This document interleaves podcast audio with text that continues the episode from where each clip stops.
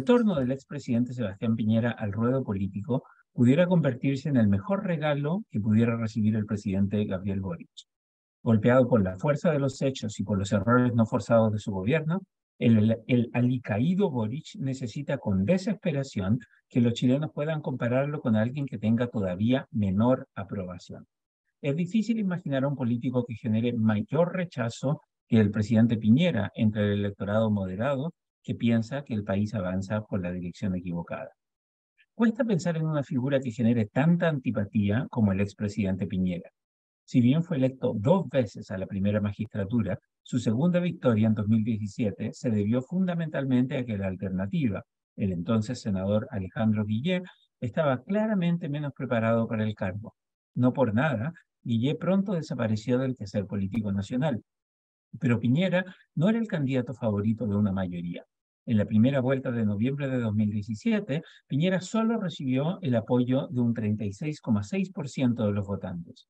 Una vez en la moneda, Piñera se esmeró en decepcionar a moderados y extremistas de derecha con su obstinación por avanzar primero una agenda de reformas políticas que nunca tuvo suficiente apoyo en el Congreso y por impulsar, después del estallido social, un proceso constituyente en vez de presentar su renuncia a la presidencia después de haber hecho campaña explícita, explícitamente contra una nueva constitución, Piñera abandonó lo que aparentemente había sido su convicción y apoyó un proceso constituyente mal diseñado y pésimamente ejecutado.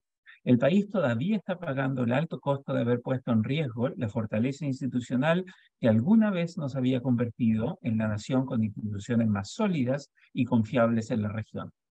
Habiendo batido el récord de desaprobación presidencial en los 33 años del periodo democrático actual, Piñera terminó de enterrar su imagen durante la pandemia del COVID-19.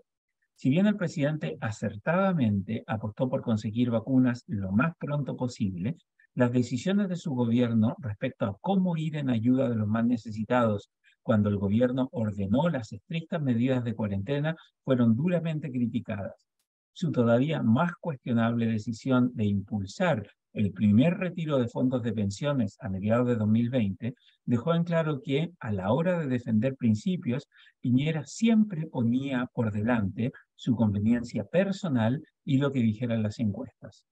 Durante su mandato, Piñera llevó a su sector a una inapelable derrota electoral, de hecho a varias derrotas electorales. En mayo de 2021, los chilenos castigaron a la derecha en las urnas y en la composición de la Convención Constitucional, porque en realidad querían expresar su descontento con el presidente Piñera. La victoria de Gabriel Boric en la segunda vuelta de 2021 se explica en buena medida porque buena parte de la derecha abandonó al oficialismo y votó por José Antonio Cast en primera vuelta. Cast había sido un duro crítico de la gestión de Piñera. En segunda vuelta, una mayoría de los chilenos moderados prefirió apostar por Boric que apoyar al candidato de la extrema derecha. Así como Boric debe agradecer su victoria de 2021 a la impopularidad de Piñera, el actual presidente de la República probablemente ve con buenos ojos el retorno de Piñera al ruedo político. La entrevista que concedió Piñera el domingo al Canal 13 y su decisión de involucrarse en la política cotidiana y en la campaña para la Convención Constitucional son un regalo del cielo para Boric. En el uno a uno entre Piñera y Boric, el inexperto egresado de Derecho y exdiputado de Izquierda Radical sale relativamente bien parado. La gente de a pie puede creer que Boric no del ancho para el cargo o que ha tomado muchas decisiones equivocadas, pero esa misma gente desconfía todavía más de las intenciones de Piñera y lo culpa, con cierta injusticia, de todas las cosas malas que pasaron en Chile en años recientes. Forzados a escoger entre Boric y Piñera, los chilenos no alineados en el eje izquierda y derecha probablemente le darán el beneficio de la duda a Boric más que a Piñera.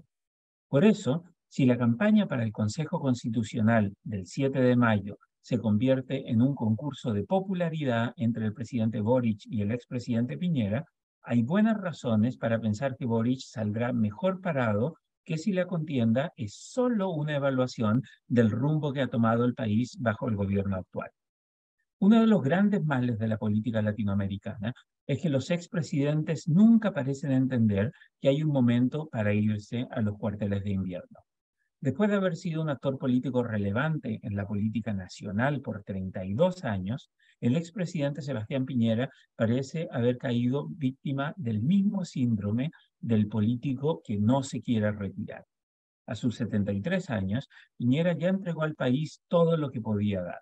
Su legado tiene momentos brillantes y otros bastante oscuros.